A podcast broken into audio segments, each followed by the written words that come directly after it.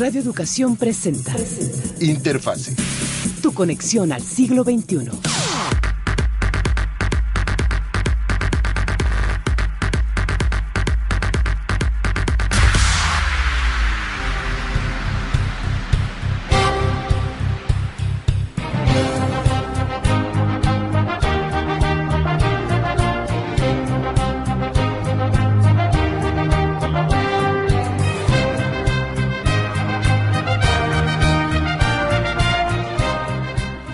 ¿Qué tal amigos? Muy buenas tardes, bienvenidos en punto de las 6 de la tarde con 3 minutos. Damos el comienzo a otra emisión más de Interfaz, este programa de tecnología a través de Radio Educación que hacemos cada semana para todos ustedes. Mi nombre es Pedro Reyes y hoy vamos a tener 30 minutos más de, no sé, igual y escucharon la música y empezaron a sospechar de qué trataba el programa.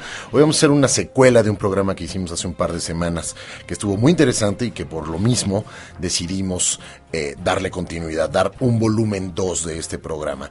Eh, antes de arrancar con el tema, por supuesto, doy la bienvenida a mis amigos, mis eh, estos expertos residentes en cabina, como les dice Lau. Vamos a dejarlo en mis amigos. Ángel, buen día, ¿cómo estás? ¿Cómo estás, Pedro? Muy buenas tardes. Un saludo a todo nuestro público en cualquier rincón de cualquier continente en donde esté. Y Felipe Barús, ¿cómo estás, Felipe? Hola, Pedro, muy buenas tardes. Hola, Ángel, un saludo a todo el auditorio. Le recordamos nuestros teléfonos en cabina, 4155 1060, o bien la sin costo desde el interior de la República, 01800 08 perdón, 01800 1060. También eh, en las redes sociales está el buen Ángel Buendía, eh, desde Twitter y Facebook. Síganos en Twitter, arroba 1060 Interfase. Y en Facebook, diagonal 1060 Interfase. Síganos, coméntenos, porque este programa, eh, sin duda, además de ser interesante, lo enriquecemos entre todos. Eh, Vamos a dar la bienvenida también a dos personas que ustedes ya conocen porque ya los, ya los han escuchado en este espacio. Giovanni Martínez, Saga, ¿cómo estás Giovanni? Hola Peter, ¿cómo estás? Buenas tardes. Y Adalisa Zárate, ¿cómo estás? Hola Peter, ya mejor. Ya mejor, sí, porque la vez pasada andas un poquito Enferma. enferma. ¿Pero Sí. todo bien? Sí, todo bien. Ya, ya el frío te, te hace los mandados. El frío nunca me ha molestado de cualquier manera. Perfecto. Platíquenos, eh, ahora que los estamos presentando, platíquenos un poquito eh, de qué va a tratar el programa y sobre todo en qué, qué vamos a escuchar diferente a lo que escuchamos la vez pasada que vinieron. Ah, mira, la, la semana, bueno, hace un- algunas semanas nos 15 quedamos días. ahí este, como clavadines en un, en un tema del que ya habíamos comenzado en, en, en un programa anterior con esta Laura, con la Laura Viadas. Entonces yo creo que podremos empezar en la relación que tienen los videojuegos, el anime, con lo que es la música, que Venga. es, que es producido para ellos. Pues arranquémonos. ¿Quién Ok. empieza? Bueno, Así, así rapidito. Giovanni. Bueno, podríamos empezar por ahora sí que por lo primero. ¿Para qué es concebida la música en un videojuego? Bueno, primeramente, la música en un videojuego se realizó en, un- en una primera instancia más que nada para ambientar algún nivel del juego, pero también para no molestar al jugador. O sea, tiene que ser, eh, tenía que haber ahí un equilibrio.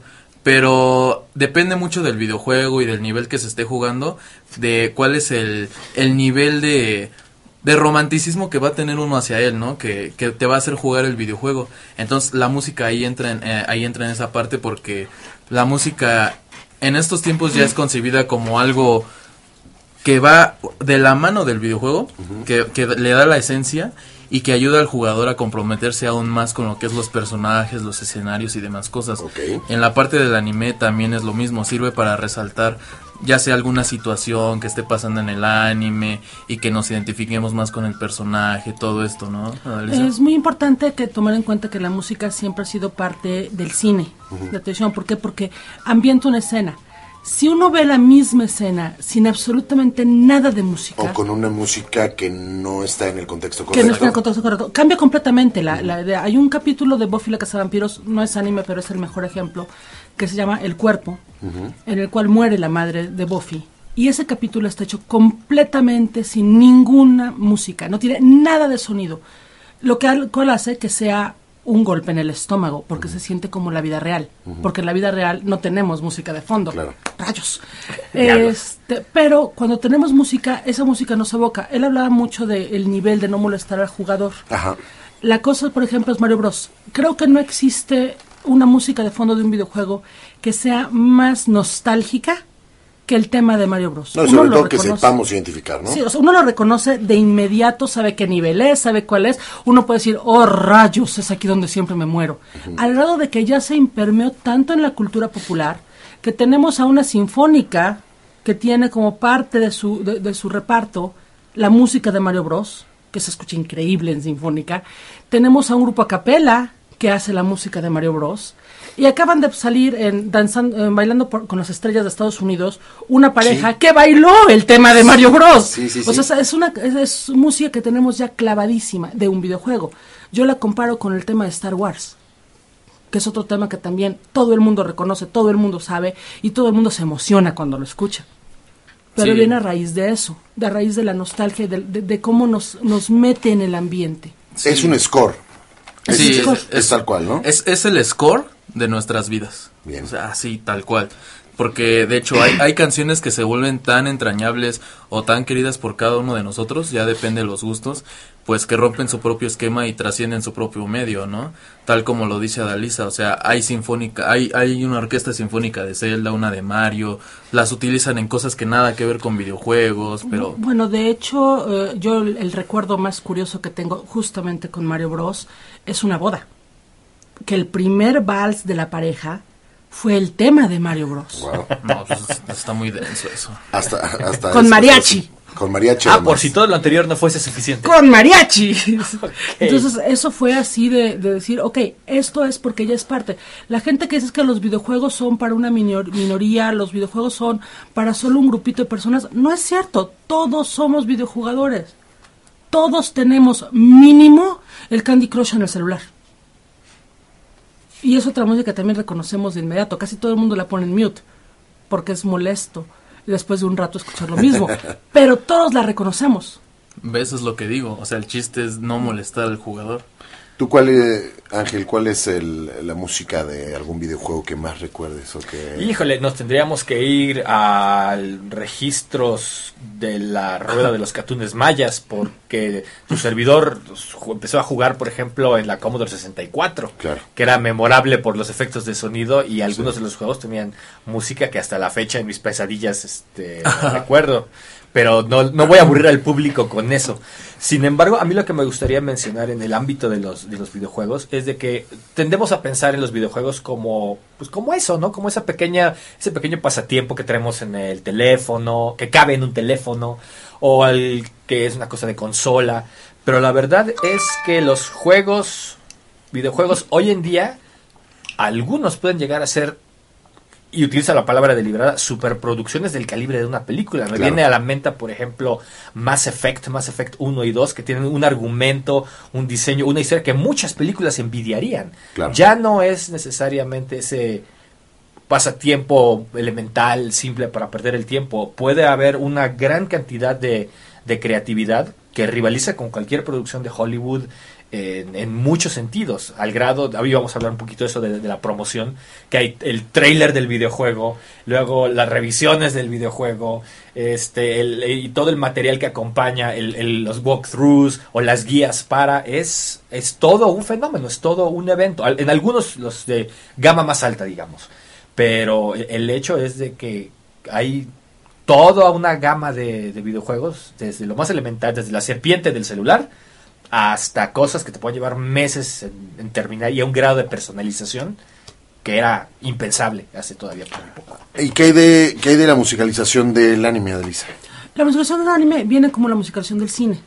Es exactamente el, el punto. Lo hacen para ambientar las escenas, tienen una serie de, de scores realizados para cada personaje, para cada situación. Por ejemplo, voy a ir, todo el mundo reconoce el- la entrada de Caballeros del Zodiaco. Sí. Y no me refiero necesariamente al tema de la canción de los héroes, que también es. De los héroes. sino el. Sella y sus amigos están otra vez subiendo escaleras. Es, una cosa inmediata, es el soundtrack. Y tenemos allí que en Japón lo hicieron una industria gigantesca, porque se volvió simbiótico con la industria de los cantantes pop. Ok. Cada vez que había un grupo que querían más o menos decir, ok, bueno, tenemos este grupito que nadie conoce, nadie sabe quiénes son y nadie quiere escuchar, ¿qué hacemos? Denle una canción a las caricaturas. que le den el, el opening al nuevo anime de boda. Y así muchísimos grupos han, han subido a la fama. Por ejemplo, y aquí voy a hacer un pequeño, un pequeño adelanto el próximo año, eh, Larkensiel, Uf. que es uno de los grupos más conocidos actualmente, empezaron haciendo el opening de una serie de la cual ya nadie se acuerda, que es DNA al cuadrado. Esa no pasó en México, con la canción Blurry Eyes. Y, y a raíz de que hicieron ese, ese, ese opening, ahora se volvieron gigantescos. Y puede que en cine tengamos un documental de ellos el próximo año. Ok. Como adelanto exclusivo para Radio Educación. Suena bien. Lo oyeron primero aquí. Suena bien.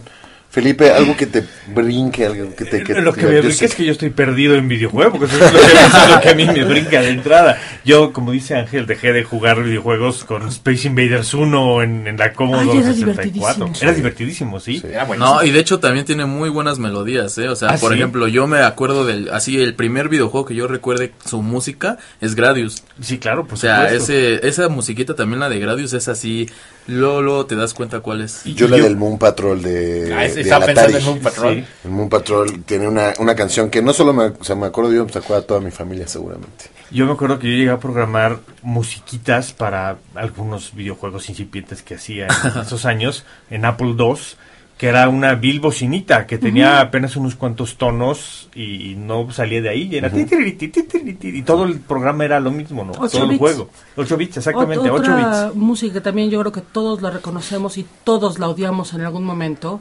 el tema de Tetris. Claro, Tan, supuesto. tararán, tararán, Sí, tararán, tararán, tararán. Y exacto es cuando dices, esa pieza que me falta no cae.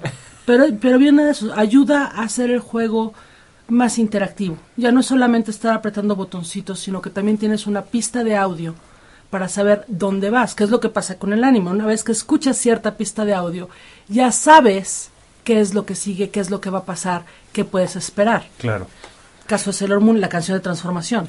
Todo el mundo la conoce, todo el mundo la reconoce. ¿Qué les parece si hacemos una pausa? Eh, antes de, de irnos a, a este espacio, eh, quisiera decirles que tenemos dos, dos cómics que nos hizo favor de traer a Dalisa y que con todo el espíritu navideño por delante, ella está, ella quiere regalar a nuestros escuchas. Entonces, ¿cómo lo hacemos? ¿Vía Twitter? Eh, Yo creo que dividimos, ¿no? Porque Sí. no podemos olvidar nuestro público en análogo. En análogo. Uno por uno por teléfono, Ajá. llámenos, y alguien y el otro en Twitter. 41 55 1060 y 01 800 080 1060. También en Twitter, arroba 1060 interfase. Hacemos una pausa, es breve y regresamos aquí.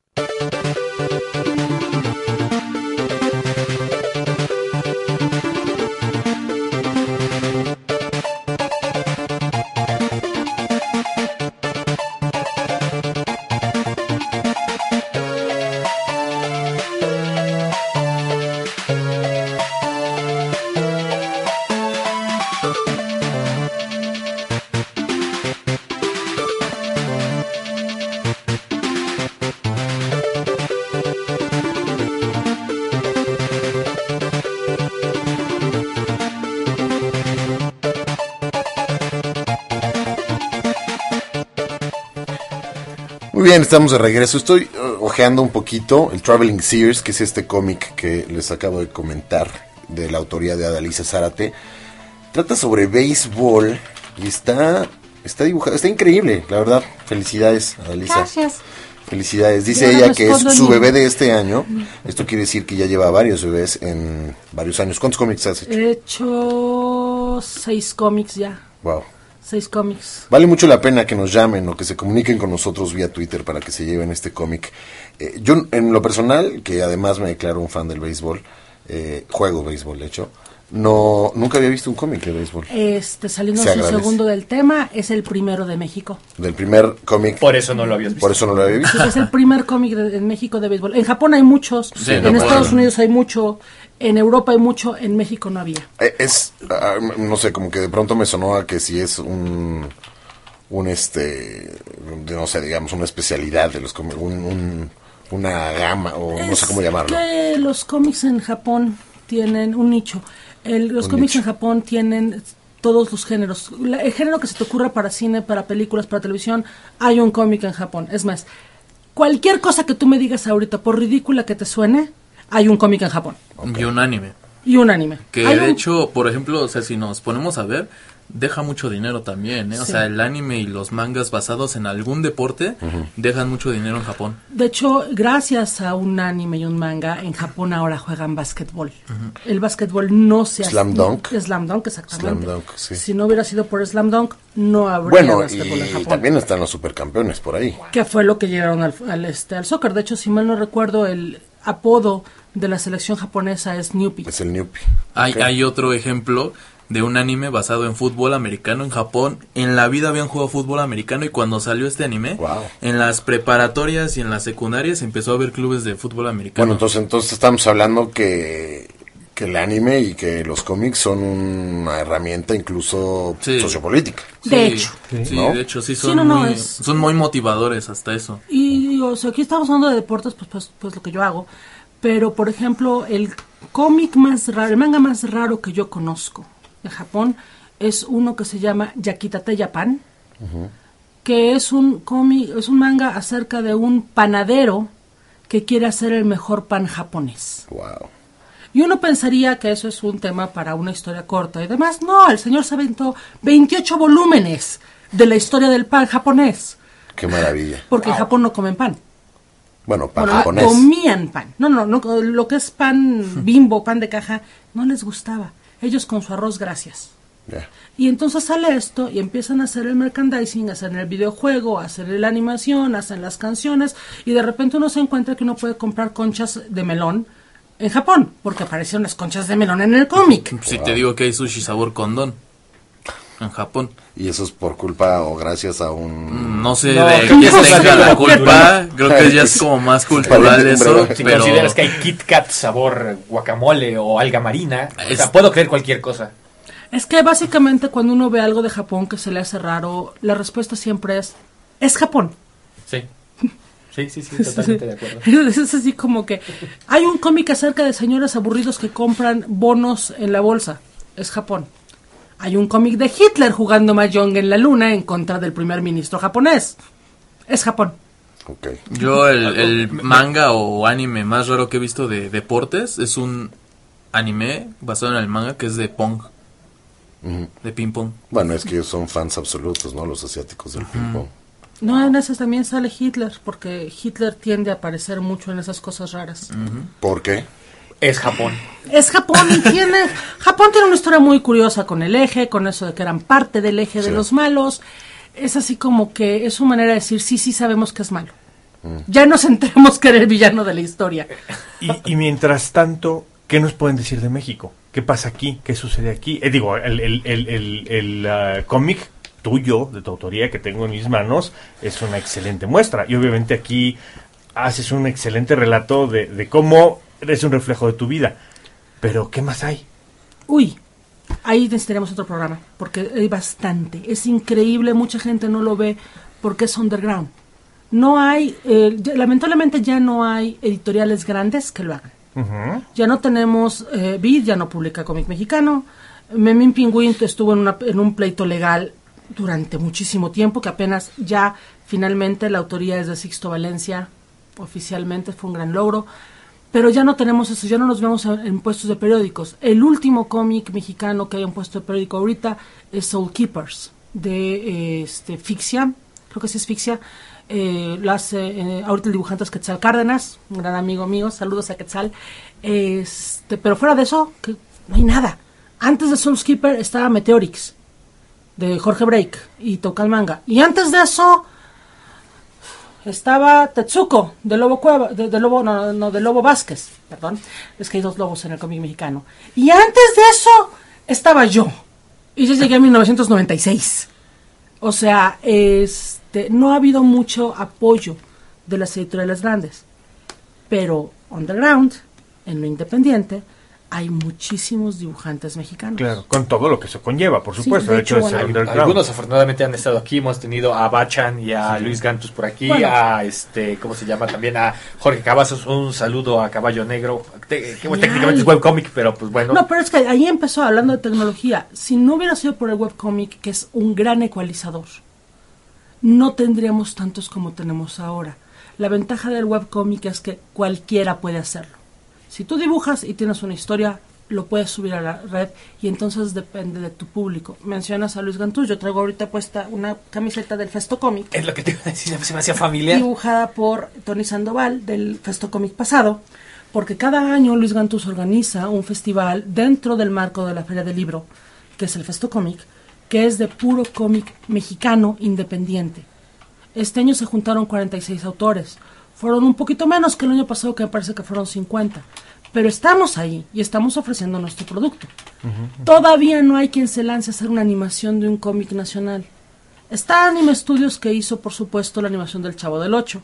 Pero el Chavo del Ocho es un caso muy particular Claro. porque fue primero programa de televisión, después fue cómic, y de hecho fue la chilindrina la que fue cómic, y después fue animación.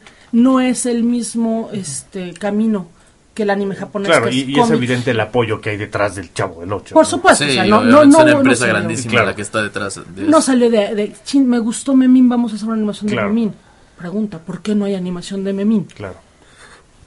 Ok. Esa sería una muy buena pregunta que hacerle a alguien. Tenemos, bueno, dos noticias que llegan de Twitter. Uno, tenemos una pregunta. Me dice, eh, nos cuenta arroba Sidrus, un saludo, que nos escuchó en vivo, ahora sí puede escucharnos. Nos encanta, me encantan los animes, mi vecino Totoro y el viaje de Chihiro. ¿Quién escoge las canciones para los animes o videojuegos? Usualmente el director.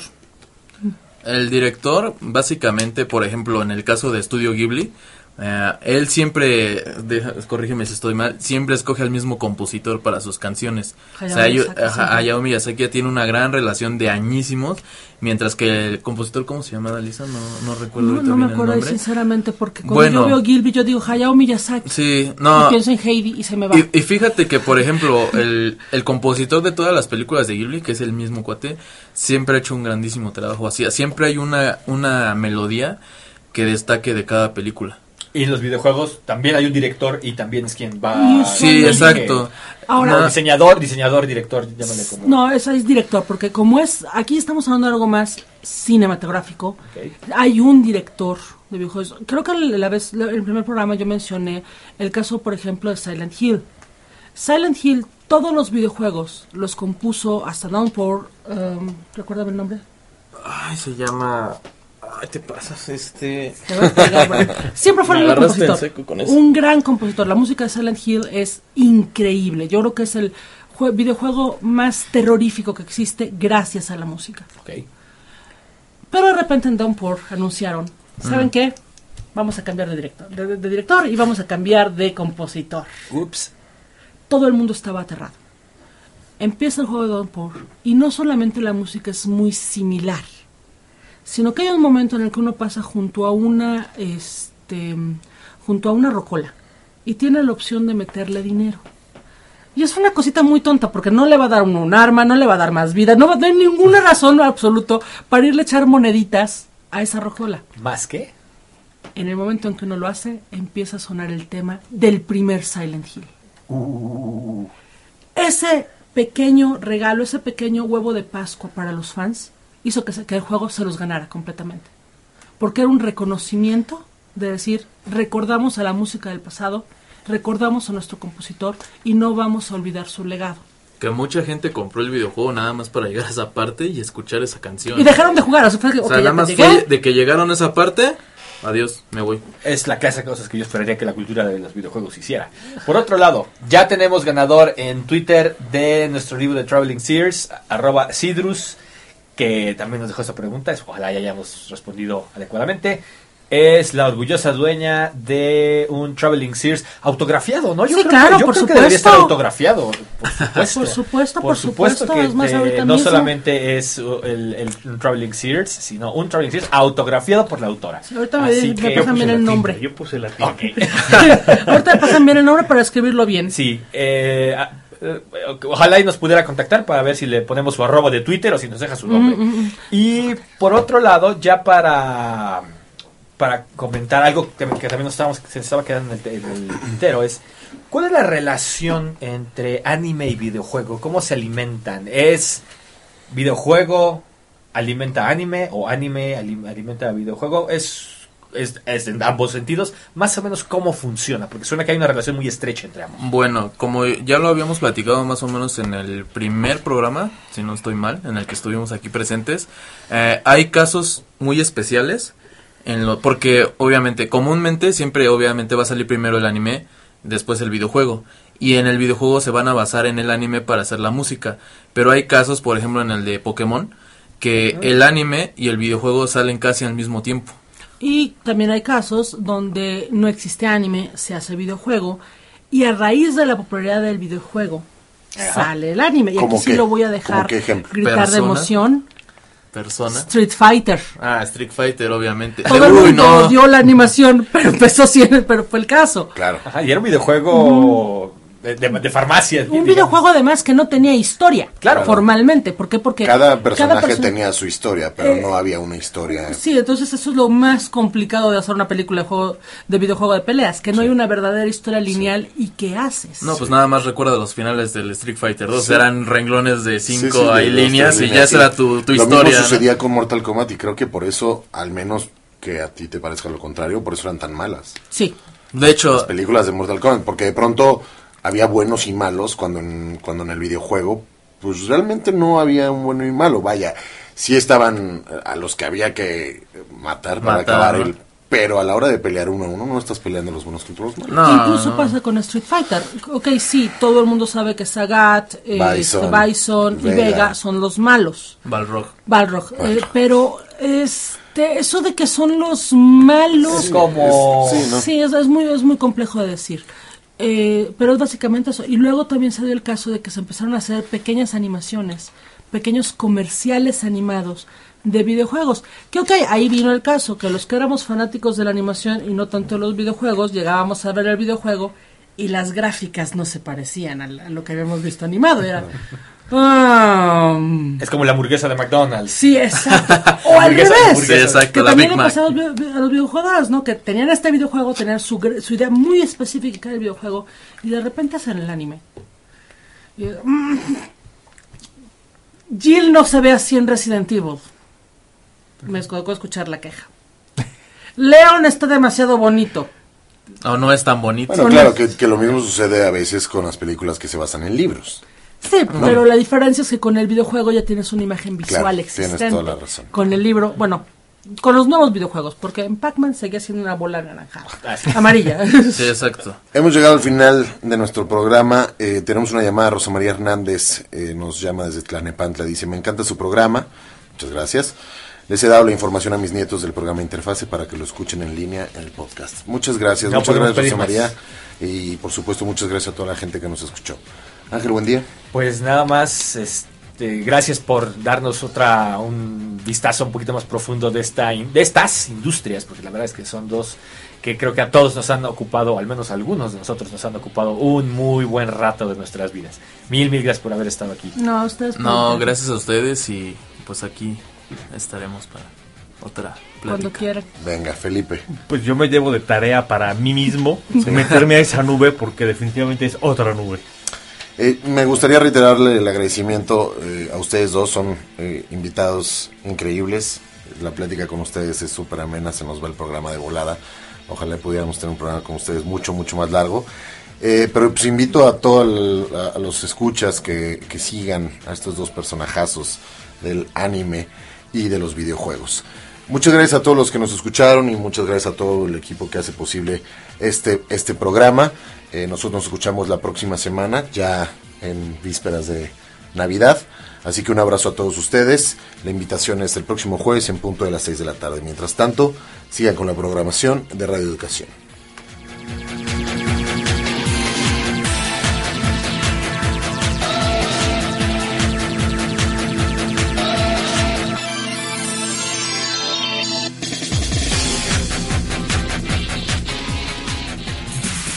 Radio Educación presentó, presentó Interfase.